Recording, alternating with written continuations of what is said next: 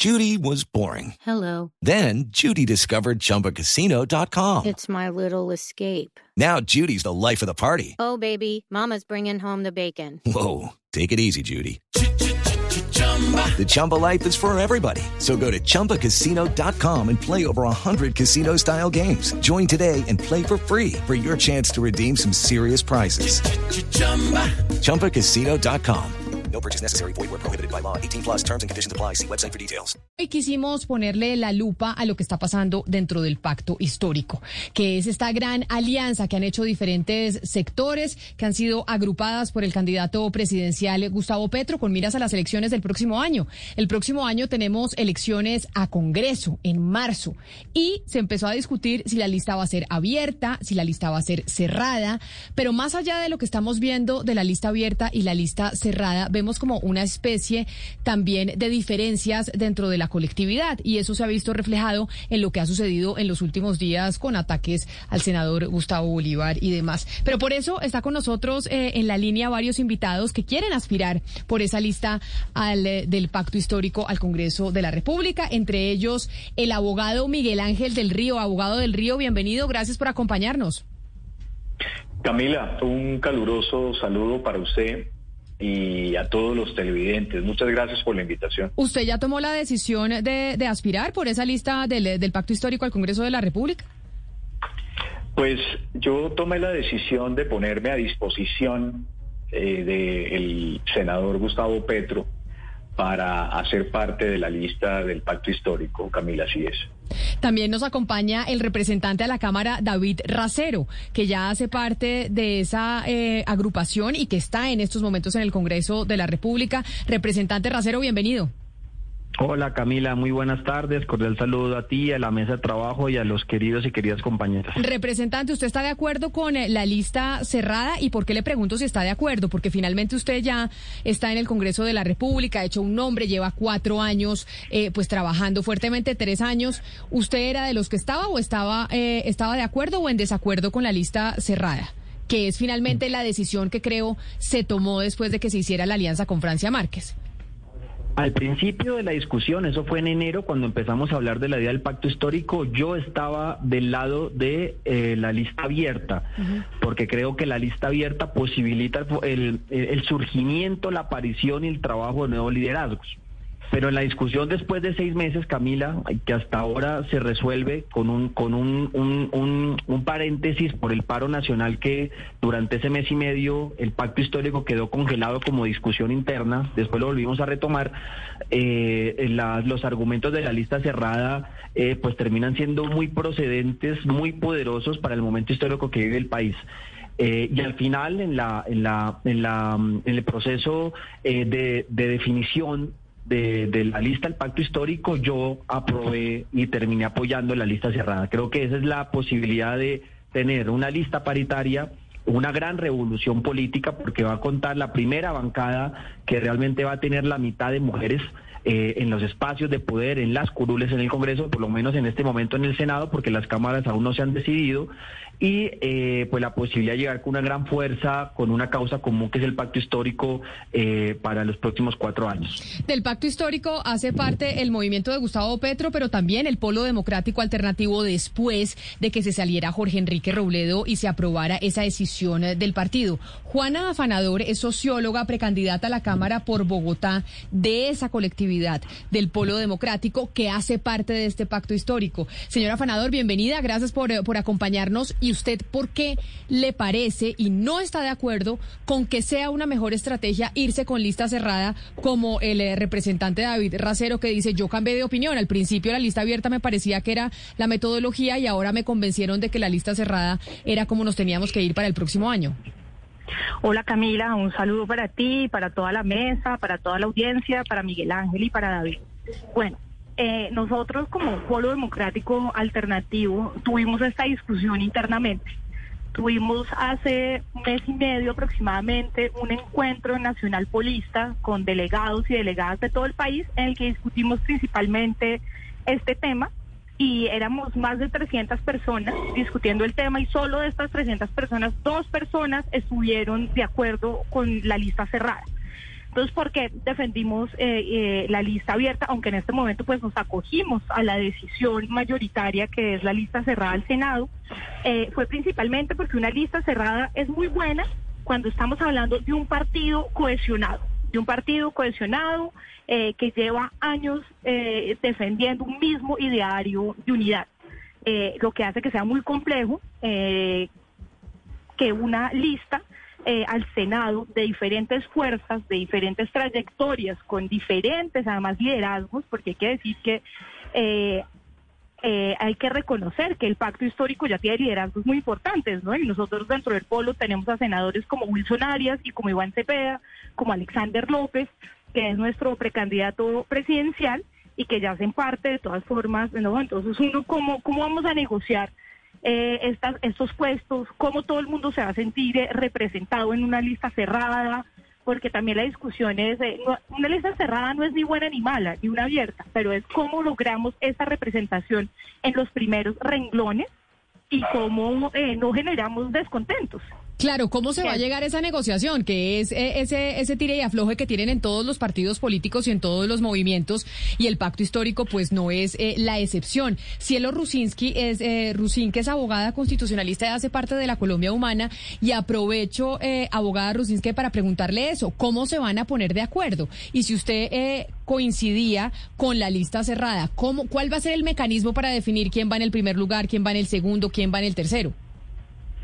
Camila, muy buenas tardes. Muchas gracias por la invitación. Un saludo especial a Juan, a Miguel Ángel, a mis compañeros de panel, a David, a la audiencia. Y bueno, para responder a tu pregunta, en primera medida, sí, yo estaba de acuerdo con la lista cerrada porque considero eh, que es la única que garantiza que esas promesas que fueron lanzadas con la proclama del pacto histórico, en el sentido de por primera vez presentar eh, unas listas que fueran representativas de la diversidad de los sectores eh, de la ciudadanía colombianos que tradicionalmente han sido excluidos de la participación política y por otra parte también que garantiza eh, materialmente esa paridad eh, que fue establecida en el Código Electoral y que sin voluntad política pues sencillamente es un saludo a la bandera. Ahora, en cuanto a los mecanismos para el orden de la lista, que es como la pregunta del millón, pues yo creo que hay que tener muy presente que para el efecto fue elegido recientemente un colegio electoral que tiene toda la legitimidad política para, para establecer como los criterios subjetivos y de manera transparente pues la mejor manera de, de ubicar esa lista y ese colegio electoral pues finalmente representa las diferentes em, fuerzas eh, políticas, los diferentes movimientos que hacen parte del pacto histórico. Estamos hablando de 28, de 28 personas, de 28 líderes que están allí acordando esto y de hecho la decisión para tomar la opción de la lista cerrada fue un debate muy robusto, como aquí lo estamos comentando, y fue una votación de 21 eh, contra 7. Entonces, pues estamos hablando claramente de una decisión tomada en términos democráticos satisfactoriamente. No está aquí presente, pero hay una figura que se ha vuelto muy visible dentro del pacto histórico y muy cercana a Gustavo Petro, que se llama Gustavo Bolívar, que está siendo protagonista esta semana de algunas acusaciones de miembros del movimiento, de gente muy cercana también a Gustavo Petro, por no haber pagado unas platas dentro de un contrato privado. Pero, entre otras cosas, también fue noticia hoy, porque escuchen ustedes lo que dijo la alcaldesa Claudia López de Gustavo Bolívar esta mañana. Se le da uno, el país lo conoce. El senador Gustavo Bolívar de manera irresponsable ha recaudado recursos y los ha entregado, dotaciones de cascos, viseras, guantes. ¿Para qué quiere un joven que protesta guantes? ¿Para qué necesita un guante? ¿Para salir a protestar? No, ¿sabe para qué usan guantes los vándalos? Para poder mandar bombas Molotov contra la policía y contra Transmilenio y contra la ciudadanía y no quemarse. Entonces se ponen el guante para protegerse a ellos mientras agreden a los demás. Yo lo he dicho desde hace varios meses y el país lo ha visto. Una es la primera línea del Congreso, con Gustavo Bolívar y el petrismo a la cabeza, y otra es la primera línea que vemos en la calle, tirando piedras, destruyendo bienes públicos, haciendo actos de vandalismo. Eso es inaceptable. El petrismo no puede seguir radicalizando jóvenes para mandarlos de carne de cañón, a desestabilizar la convivencia en ciudades como Bogotá y en otras ciudades. Esa no es una acción política legítima ni responsable. Así es como piensan gobernar a Colombia con una primera línea en el gobierno y otra primera línea en las calles haciendo este tipo de actos. Eso es inaceptable. Esa no es la manera de hacer política. ¿No que querían la paz? ¿No son promotores de los acuerdos de paz? ¿De qué sirven los acuerdos de paz si desmovilizaron a organizaciones armadas ilegales y después vienen a radicalizar jóvenes que terminan este tipo de actos vandálicos? Y en esa transmisión esta mañana en Noticias Caracol, la alcaldesa representante David Racero culpa directamente a Gustavo Bolívar. Es que lo habla de ser financiador de esos vándalos que están en las calles destruyendo los buses y las estaciones de Transmilenio. Gustavo Bolívar había dicho que él pues se haría a un lado si la lista iba a ser cerrada y no abierta. Yo sé que dentro de la colectividad, dentro del pacto histórico, el nombre de Bolívar pues genera también una discusión. Cuéntenos usted qué va a pasar con Bolívar. Primero déjame responder, Camila, ante esas lamentables acusaciones, estigmatizaciones, ataques por parte de Claudia López, no solamente a Gustavo Bolívar, sino lo que ella nombra eh, al petrismo, en general la Colombia humana, no es la primera vez. No, ya venimos en una en una suerte de, semanas donde ella eh, trata de buscar un chivo expiatorio y encuentra aparentemente en eh, el movimiento de la Colombia Humana eh, el lugar para, para, para generar unos ataques y lo que yo veo Camila, es que ella está tratando de buscar un enemigo interno de la ciudad para tapar la pésima gestión que ella está teniendo. Justamente ayer eh, eh, se generaron unas acciones muy violentas en Suba, Tibabuyes, etcétera. Eh, hay una discusión muy fuerte con lo que está tratando de hacer con algunos humedales en el occidente del país, de la ciudad, y lo que viene a hacer es desviar la discusión, el debate, atacando a Gustavo Bolívar, ¿no? Y si tiene pruebas pruebas directas, y la reto aquí, alcaldesa Claudia López, de que Gustavo Bolívar, la Colombia humana, ha financiado, como ella dice, los terroristas, pues que las presenta ante la justicia. Porque es inadmisible que eh, se peste para, eh, eh, para estar en un canal de televisión de, antena nacional a, esos comentarios tan sueltos y tan ligeros.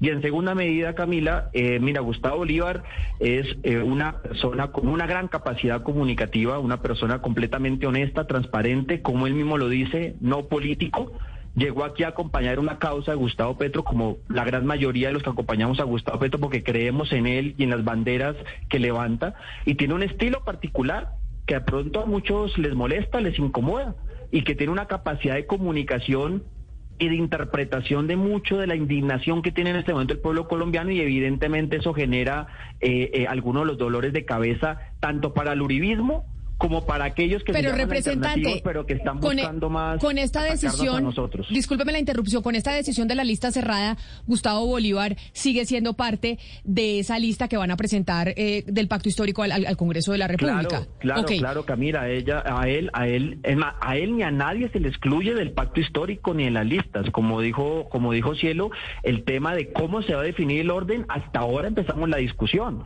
Estamos planteando las reglas de juego claras los procedimientos los principios, eh, las exigencias que tienen que tener los candidatos para poder ocupar los renglones. Pero ya es decisión de él. Si Gustavo Bolívar dice que él quiere ocupar el número 20 de la lista, como él ha manifestado, pues claro, está en toda su libertad, en su decisión eh, de, de, él eh, determinar y escoger por su propia cuenta el número 20. Aquí la discusión va a ser siempre quiénes van a ser los primeros 15 los primeros 20 en esa, en esa conformación de la lista. Y para nadie es un secreto, lo tenemos que decir. Eh, pero como dijo Cielo, que lo dijo muy bien, eh, aquí lo que queremos es que en la conformación de la lista del Senado se encuentre evidenciada el conjunto diverso de la ciudadanía colombiana, de los que se manifestaron en las calles, de aquellos indignados inconformes con el gobierno del presidente Duque, de aquellos que quieren un cambio para el país. Permítame, antes de las preguntas de mis compañeros de la mesa de trabajo sobre esa logística de cómo se va a, a conformar esa lista del pacto histórico, quiero hacer una pregunta jurídica, abogado del Río, porque dijo el representante David Racero que retaba a la alcaldesa Claudia López a que mostrara la las pruebas de dónde estaba el petrismo financiando a esos integrantes de la primera línea en las calles o a los que llaman eh, vándalos que están destrozando las estaciones de Transmilenio. Hubo una respuesta muy fuerte de Gustavo Bolívar a la alcaldesa a través de su cuenta de Twitter. ¿Habría la posibilidad o se ha pensado o incluso ya se discutió de interponer una acción judicial en contra de la alcaldesa por injuria y calumnia? Mire, Camila, varias cosas. La primera, el petrismo no está dividido y eso han querido venderlo desde todos los sectores para generar precisamente eh, intrigas al interior de las listas, al interior de la unidad. Aquí hay una unidad sobre una diversidad. Mire, aquí tenemos la heterodoxia de muchísimas cosas. Personas líderes y lideresas del medio ambiente, defensores de derechos humanos, eh, abogados constitucionalistas como la doctora Cielo. En fin, tenemos una ventaja desde el punto de vista del liderazgo social. Entonces aquí no hay un tema de disconformidad ni de peleas internas. Aquí hay una unidad diversa, primero que todo.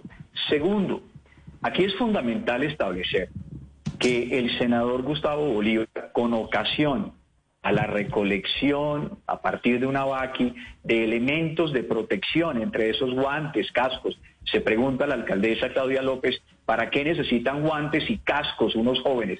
Pues para protegerse fundamentalmente del embate de la fuerza pública. Es que ellos necesitan protegerse y los elementos de protección no pueden ser considerados elementos de ataque. Ahora, que algunos jóvenes cometan delitos con ocasión de esos elementos de protección está muy alejado de la intención del senador Gustavo Bolívar. Nosotros somos abogados del senador Gustavo Bolívar junto con el abogado Augusto Ocampo en la Corte. Y ya la Corte hizo un primer pronunciamiento donde establecía que no había relevancia penal con ocasión a la intervención del senador Gustavo Bolívar. Y en ese entendido, es absolutamente plausible ir en contra de la alcaldesa Claudia López y denunciarla, porque lo que está haciendo son manifestaciones injuriosas y calumniosas. Mire, el pacto histórico será el evento revolucionario por excelencia, porque será una lista renovadora de ciudadanos alejados de las costumbres y de las prácticas políticas históricas y que irán a trabajar fundamentalmente por el beneficio de la población. Aquí hemos tenido un problema histórico, Camila, y es que la ciudadanía nunca ha estado representada. Ciudadanos como David Racero, como Juan Afanador, como Cielo Rusinque, que aquí nos acompaña, representan fundamentalmente esos criterios diferenciadores del resto de la política. Hay aún más. Nosotros, junto con Augusto Campo, hemos creado la primera línea jurídica que es un cerco contra el desborde del poder para proteger precisamente a esos jóvenes. Entonces que también nos ataquen a nosotros. Es mentira y es falso que al interior del petrismo haya una disociación o haya una fractura. Hay unidad y la demostraremos y se demostrará evidentemente en las urnas y en la conformación de unas listas absolutamente solidarias. Entonces, para responder la pregunta, Camila, que me excedí, sí es necesario interponer recursos en contra de la alcaldesa Claudia López por la irresponsabilidad de sus manifestaciones. Yo quiero preguntarle a Cielo por esa unidad dentro del petrismo, porque mm, se podría ver que lo que está o lo que hizo el señor Gustavo Bolívar al financiarle los cascos y los guantes a esta primera línea, pues ya está claro y no lo explicaba muy bien el abogado del Río que no es un delito, la Corte Suprema de Justicia fue clara, pero sí puede llegar a ser mal visto por una población muy grande del país. Es decir, sí vimos a, a integrantes de la primera línea con los cascos amarillos cometer delitos. Y esta primera línea pues no es un grupo homogéneo y se sabe, y ya supimos hoy, que muchos integrantes de esta primera línea son vándalos y están siendo pagados por el narcotráfico. ¿Ustedes no creen que la, que, que la postura de ustedes de defender de esta forma las, eh, las actuaciones de Gustavo Bolívar los puede perjudicar? Es decir, ¿será que esta defensa férrea a Gustavo Bolívar no podría ir en contra de los intereses políticos que ustedes tienen eh, como grupo político que quiere llegar al Congreso en el 2022? y no van a poder ver las consecuencias en las urnas por haber de pronto eh, pues financiado o ayudado a unos vándalos que hacen parte de la primera línea? Eh, no, Valeria, yo creo que eso es un error de interpretación de la realidad que estamos viendo en el país al día de hoy. El senador Gustavo Bolívar, a pesar de sus múltiples ataques que está recibiendo por parte del gobierno y por parte de, la administración distrital, cosa con un fuerte respaldo ciudadano, yo creo que precisamente por eso es que se le apunta su liderazgo y por eso los ataques. Aquí lo que se trata es de que es inadmisible que en un Estado de Derecho no se garantice el derecho a la protesta, que se violen los derechos humanos de manera contundente, como ha sido demostrado por el informe que fue eh, proferido por la Comisión Interamericana de Derechos Humanos, particularmente en el caso de Bogotá, las cifras son alarmantes, no, por, no en vano tuvo que renunciar hasta el encargado de Derechos Humanos de la Administración Distrital. Aquí lo que es inadmisible es que precisamente toque, que nos toque a los particulares brindarle garantías a los jovencitos que salen a protestar porque si no pueden tener el riesgo de perder un ojo o perder su vida. Entonces yo creo que la opinión pública, a pesar de esa campaña difamatoria, calumniosa, que raya en lo delictual, además hay una cosa, Camila, que quisiera agregar en cuanto a esas intervenciones de la alcaldesa que Claudia López, sus faltas son de tipo constitucional. Ella tiene un deber de actuar con neutralidad en el marco de la, de la constitución política, porque ella no puede actuar, no puede hacer intervenciones políticas que pretendan una incidencia electoral víspera de elecciones además. Ella está incurriendo en fallas disciplinarias. Pero doctora que ¿usted cree, ¿usted cree que la, que la alcaldesa Claudia López actuó con interés político en esa intervención que hizo esta mañana, acusando a Gustavo Bolívar y al petrismo de ser los responsables y los financiadores de los vándalos que están en las calles en Bogotá? No tengo ninguna duda, Camila. Estamos hablando que estamos a puertas de unas elecciones. Ella lo que está buscando es hacerle perder la credibilidad precisamente a, alguien que ve con una fuerza eh, grande y con un respaldo popular muy grande y precisamente está aprovechando la posición que tiene tanto como funcionario público para intervenir de manera eh, directa en, la, en el imaginario del electorado víspera de elecciones. Hay una intervención política inadecuada, hay calumnias, hay, hay, hay delito, digamos, y hay faltas disciplinarias que están en las que ella está incurriendo.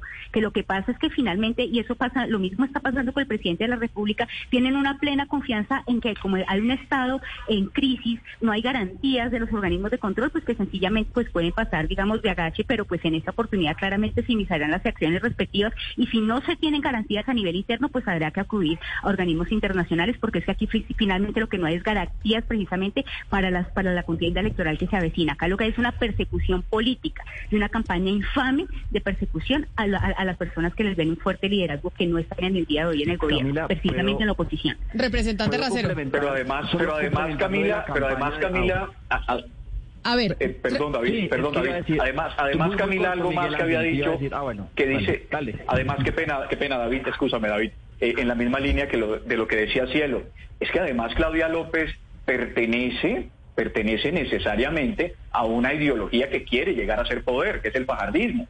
Entonces necesariamente ella tiene que salir a defender su proyecto político. Hemos visto además en la última entrevista también del presidente Duque atacando a Gustavo Petro. Entonces estamos en una campaña política y todos los factores ideológicos inciden. Y una última cosa para Valeria, es que aquí no es que se vea mal frente a la ciudadanía que el senador Gustavo Bolívar entregue elementos de implementación, que es una necesidad, es que hay que proteger a estos jóvenes. Que hayan casos accidentales de vandalismo, pues repudiable y tendrán que asumir las consecuencias penales. Pero aquí hay una cantidad de jóvenes interesados en exigir el cumplimiento de necesidades históricas que nunca fueron escuchados. Hay que protegerlos, no solamente con cascos, sino jurídicamente. Qué pena, David. Adelante, representante Racero, y le, y, le, hago el conector a lo que decía el, eh, el, abogado del Río. Es lo que están diciendo es que las declaraciones de la alcaldesa Claudia López esta mañana en contra del petrismo y de Gustavo Bolívar, diciendo que son los financiadores de quienes están en las calles haciendo eh, daños, ¿es para ayudarle a Sergio Fajardo? No entiendo la conexión, a ver si usted me la explica. Es que yo sí quiero dos argumentos adicionales. ¿Por qué los ataques de Claudia a Petro y a los que estamos en el pacto histórico? Por dos razones.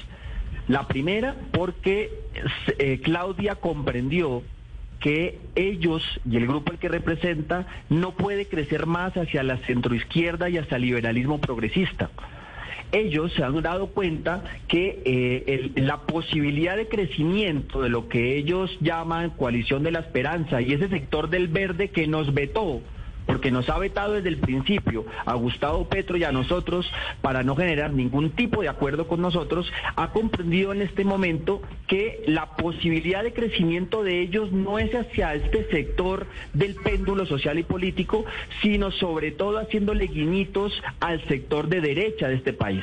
Por eso lo que dice Miguel Ángel. Pero representante Racero, ustedes dicen que los vetaron. Que Iván Duque, ahora igual que Iván Duque. Pero, está, pero. está haciéndole guiñitos a la derecha de este país. Pero, pero ustedes dicen que los vetaron, pero uno sí ve, y es el argumento que uno oye del, Partido Verde, es que en Bogotá el, la bancada en el, en el Consejo de la Ciudad son los principales opositores eh, de Claudia López. O sea, son peores los de la Colombia Humana con la alcaldía de Bogotá que los del propio Centro Democrático. Entonces, lo que yo he, he oído aquí es cómo piden que no los veten si hacen la oposición más feroz en, en el Consejo.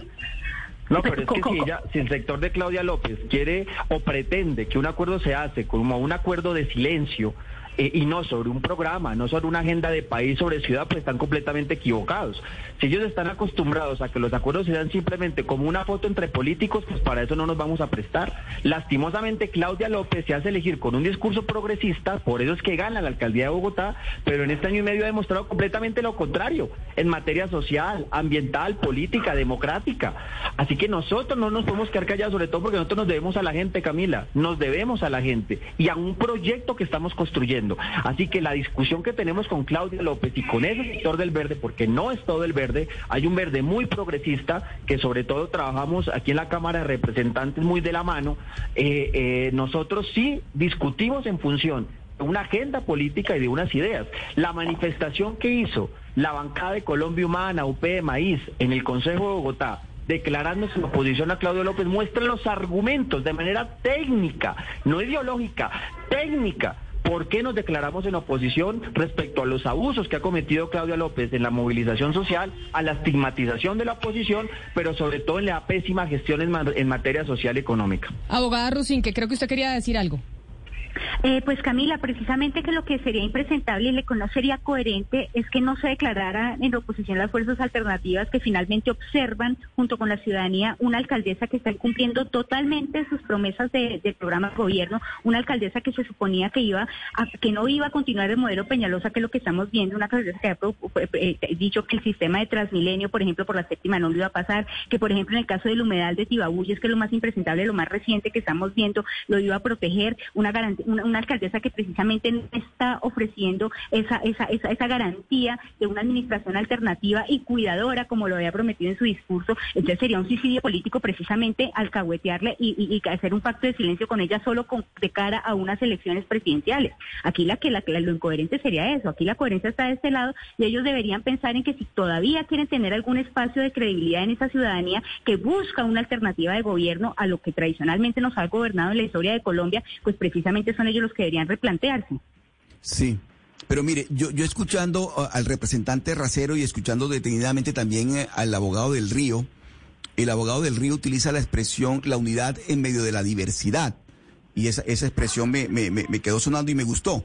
Pero, pero el eh, representante Racero, es que el, el que habló de, de fuego amigo, fue la expresión que utilizó, el que habló de fuego amigo fue el, el senador Gustavo Bolívar cuando en estos días eh, se refería a todo ese episodio que está viviendo por cuenta de, lo que ocurrió con, con, Bruno Díaz y con su hijo y todo lo demás que el país ya conoce.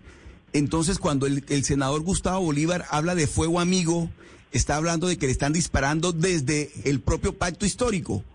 Usted que, que, que, conoce del tema, ¿a qué se está refiriendo exactamente el senador Gustavo Bolívar cuando habla de fuego amigo dentro del pacto histórico? Aló, Oscar. Eh, a ver, eh, se le ha preguntado varias veces a Gustavo en estos dos días y yo he estado muy atento a las respuestas de él respecto a eh, lo que él ha dicho, porque sí lo ha dicho, de que posiblemente detrás del video de Bruno Díaz y los ataques que ha recibido hay personas cercanas, hasta posiblemente el pacto histórico, que están jugando sucio con él.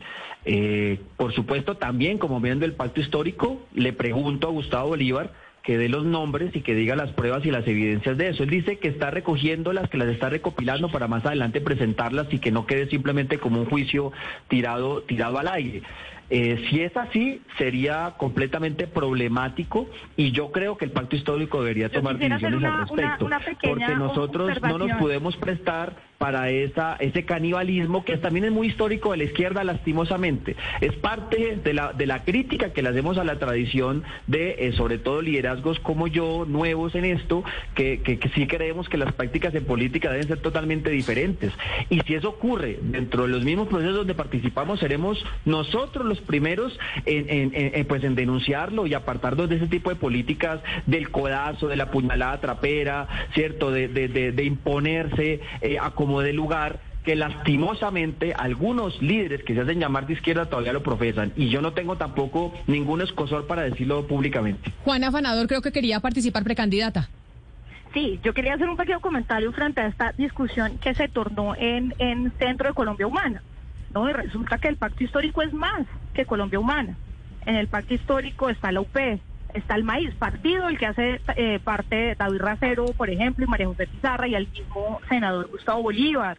Eh, no hay fuerzas del movimiento social, la fuerza de Francia Márquez que viene a ser parte del pacto histórico. Entonces, cuando Miguel Ángel habla de diversidad, también hay que eh, contextualizar esta diversidad, ¿no? Esta diversidad de que seamos diferentes fuerzas.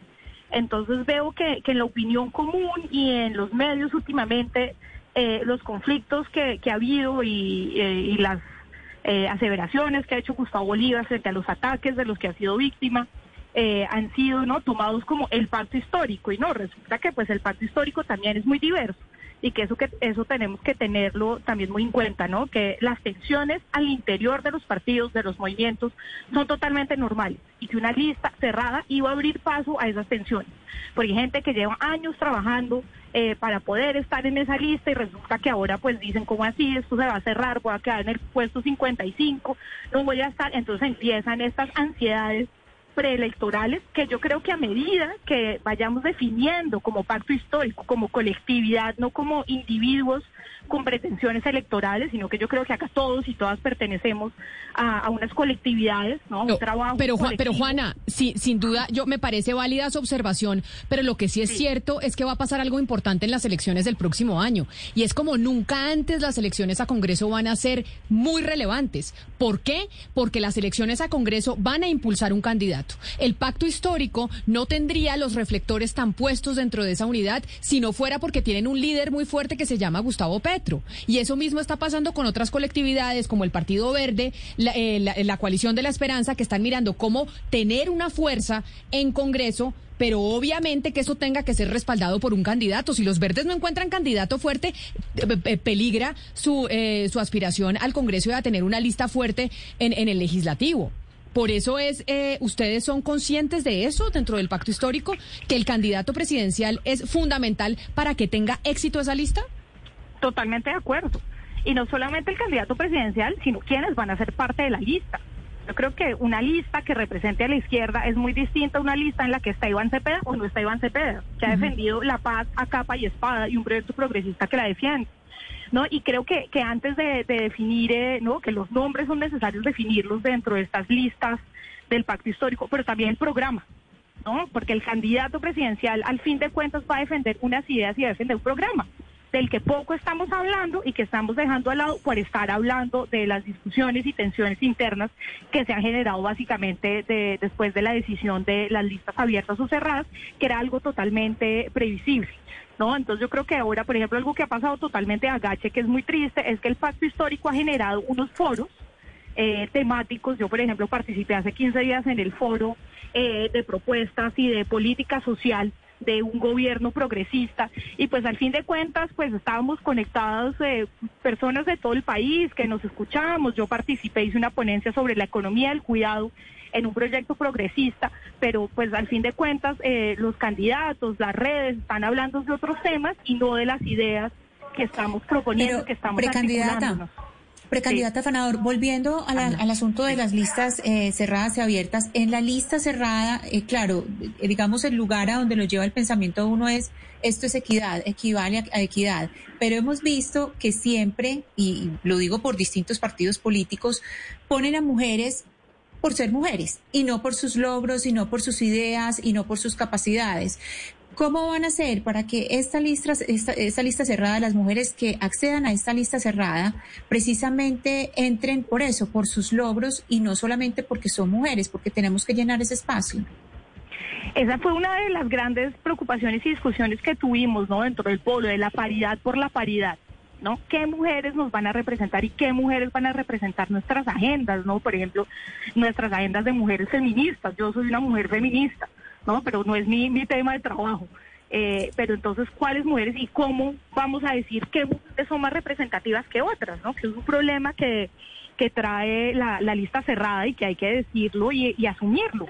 Eh, menos mal que hay mujeres que se han postulado a estar en el Senado que representan luchas campesinas, como lo hace Catalina Pérez en Cincelejo, luchas campesinas, luchas por la tierra y el reconocimiento del liderazgo campesino eh, en un departamento además tocado fuertemente por la violencia. Eh, pues está María José Pizarro, que ha hecho una gran labor en la Cámara de Representantes y esperamos que sigan surgiendo nombres así de mujeres que representan lo que representa la mayoría de la población colombiana y no solamente bococéntrica, sino que salgamos y, y rompamos con el bococentrismo político que nos impacta bastante lastimosamente. A mí me parece que pena, qué pena eh, Camila, qué pena Camila y Valeria. Es que es que la pregunta, la pregunta eh, con el mayor respeto de la mesa lleva un sesgo machista, porque es que además, además aquí hay aquí hay un tema claro. Miren, esto no es hacer una lista para que entonces parezca que somos paritarios.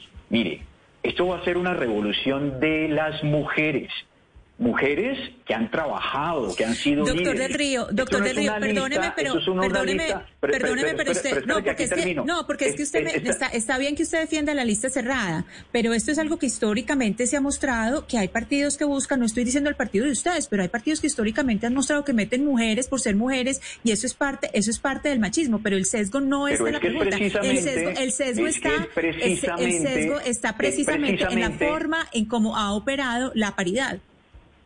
Sí, pero esa es precisamente la necesidad que se tiene en el pacto histórico, de que esos estereotipos y de que esos modelos de que entonces la mujer debe ocupar un lugar para generar unas cuotas específicas sea traducida entonces desde el punto de vista político. Es que aquí lo que necesitamos en realidad es que se revolucione el Congreso incluso desde lo femenino. Y eso es fundamental. Eso no es un tema estético ni es un tema superficial, es un tema de profundidad y en ese sentido es que yo le advierto que la pregunta tiene un sesgo machista. Sí, permítame porque la abogada quiere, quiere intervenir, abogada.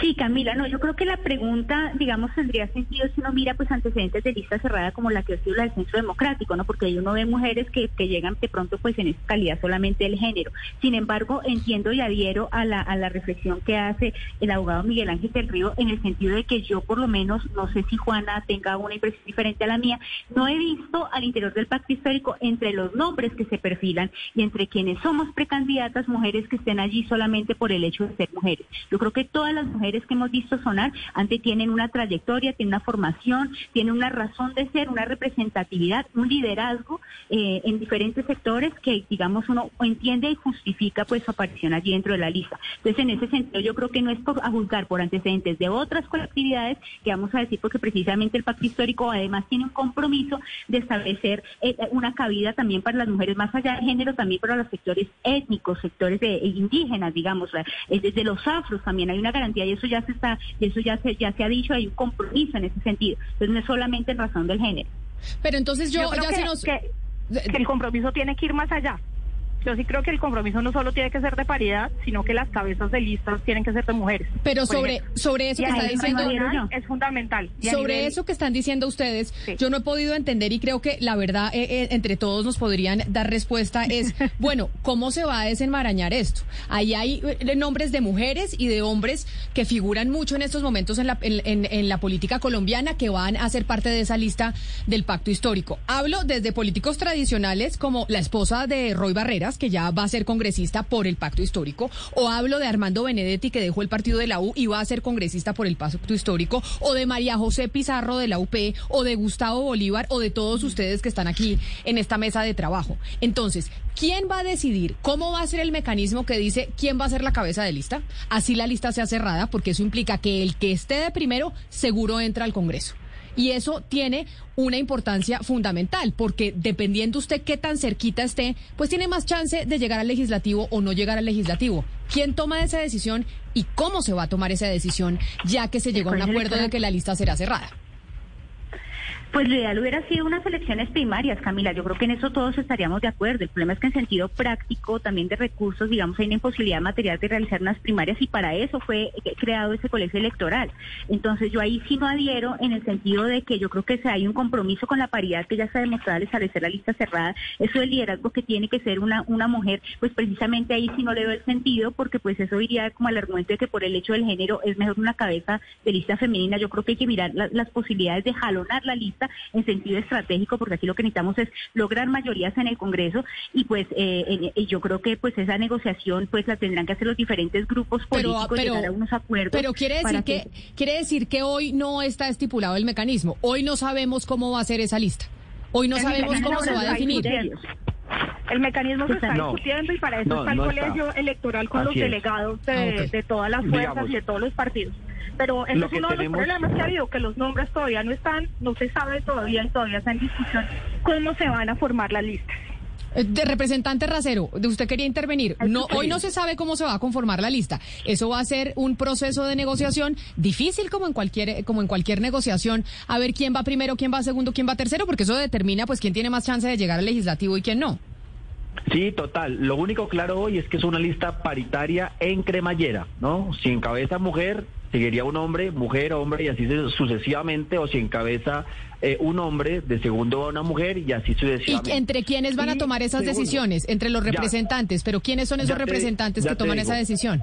El segundo, el segundo criterio, que no es, digamos, eh, no, no, hay criterio de nombres, digamos, que tiene que ser tal persona, tal la otra. Parte el criterio paritario, hombre-mujer, mujer-hombre, también es el criterio social, digamos. Eh, parte de lo que queremos expresar en las listas es que se encuentre representados justamente la diversidad colombiana étnica, por ejemplo. Los indígenas van a poder estar en esta lista, no en su circunscripción especial a los que siempre los han condenado, que son solamente dos en la Cámara de Representantes, o las comunidades afro que también les han condenado a tener solamente dos, y, siempre tratándolos como minorías, ¿no? No, aquí van a tener lugar eh, como nunca antes han podido tener espacio en otros sectores políticos. Entonces, digamos, estamos primero mirando el deber ser, ¿no? Los principios para después empezar a mirar nombres. Mientras tanto, ya están postulándose los precandidatos. Cualquier persona que crea que tiene la legitimidad, el liderazgo, la idoneidad, los principios éticos, que comulga con el programa del pacto histórico, bienvenido, bienvenida. Claro, pero yo, veo, yo veo difícil esa decisión, representante Racero, porque eso es como tener el bolígrafo, como antiguamente en los partidos. No, no, no, va a haber ¿Quién, ¿quién es el que va a definir quién va en la lista y, de qué y de qué y, en qué puesto? En, alguno de los compañeros ya lo mencionó. En este momento, de hace dos semanas, que fue el que tomó la decisión al final de ser lista cerrada, se conformó un colegio electoral. Un colegio electoral de 32 personas que eh, por su diversidad, eh, representan tanto los sectores políticos como los sectores sociales que hacen parte del pacto histórico hoy. Ahí se encuentra desde el movimiento Soy porque Somos, que es el de Francia Márquez, no solamente ella como precandidata a la presidencia, sino su movimiento. También se encuentra el sector indígena con, con el partido Maíz, eh, pero también se encuentran eh, movimientos sociales que no tienen personería jurídica. ¿No? Que se encuentran ahí para tomar la decisión, o sea, que no va a ser una persona, no va a ser un partido político de los que lo componen, sino una discusión democrática eh, en función de la lista, por supuesto, como dice Cielo. Aquí nos interesa ahora es mirar la técnica eh, la técnica electoral para poder llevar el mayor número de congresistas tanto al Senado como a las cámaras de representantes. Pues nosotros estaremos muy atentos porque sin duda alguna la lista que van a conformar desde el pacto histórico va a ser una lista importante al Congreso de la República. Y cómo se defina quiénes van a conformar esa lista y de qué en qué puesto irán, pues también dependerá eh, del éxito que tenga la lista en las elecciones a Congreso en el próximo mes de marzo, que es que eso es ya, parece lejos, pero eso ya llegó. Representante David Racero, mil gracias por estar con nosotros. Camila, muchas gracias. Solo quiero decir un, muñito. Yo no creo que el candidato a la presidencia, Claudia López, sea Fajardo hoy por hoy. Entonces, ¿quién? Ahorita, ahorita mencionaste que si ella le está haciendo el, el, Yo ya dudo mucho que el candidato de Claudia López y de Angélica Lozano sea Fajardo. Ellos están mirando es para otro lado eh, y creo que, están viendo que esa coalición de la esperanza tiene problemas. De, no es de gratis que Humberto de la Calle haya tomado la decisión de viajar, ¿no? Entonces, eh, por eso, por eso insisto el guiño de Claudia López a otros sectores más tildados, más, más cercanos es a la derecha eh, con un discurso muy parecido al de Duque y al centro democrático. Entonces yo creo que, eh, digamos, entre más avance la campaña, más se van a caer los telones de fondo. Gracias, representante. A usted, representante Cielo Rusinski, abogada, mil gracias por estar con nosotros. Camila, muchas gracias por la invitación y un saludo para todos los compañeros de panel y a la audiencia. Y Juana Fanador, precandidata a la Cámara por el Polo eh, Democrático, gracias a usted también por haber estado aquí. Gracias a ustedes, un gusto escucharles y un gran saludo a toda la audiencia y al resto de compañeros. Y abogado, Miguel Ángel de Río, usted mil gracias eh, también. Y entonces usted se puso a disposición, pero pues depende de ese colegio electoral que definan si usted va dentro de la lista o no va dentro de la lista. Tal cual, es que para eso se crea un colegio electoral, para escoger de acuerdo a criterios que ellos considerarán los más válidos quién está en la lista arriba, quién está en la mitad o quién es, pues precisamente por eso de acuerdo a la capacidad que tenga de intervención cada uno para mejoría y beneficio obviamente de una de una lista que sea estructurada y renovadora, Camila. Y una última cosa eh, sobre el tema de la mujer, es simplemente que revolucionemos los estereotipos que hemos tenido históricamente sobre el papel de la mujer y lo que significa hacer política de una manera solidaria y renovada. Es el abogado Miguel Ángel del Río. Estábamos hablando entonces con cuatro interesados en aspirar al Congreso de la República sobre cómo se va a conformar esa lista del pacto histórico. Estamos a menos de ocho meses de elecciones legislativas y empiezan entonces las coaliciones a tomar decisiones sobre quiénes van a ser esos candidatos que intentarán renovar el Congreso en Colombia. Ustedes, gracias por haber estado con nosotros hoy aquí en Mañanas Blue. Un saludo a todos los televidentes de Noticias Caracol ahora. Nos encontramos de nuevo mañana, ya saben, a partir de las 4 de la mañana hasta la 1 de la tarde.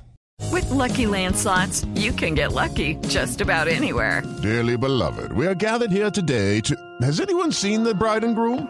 Sorry, sorry, we're here. We were getting lucky in the limo and we lost track of time. No, Lucky Land Casino, with cash prizes that add up quicker than a guest registry in that case, I pronounce you lucky.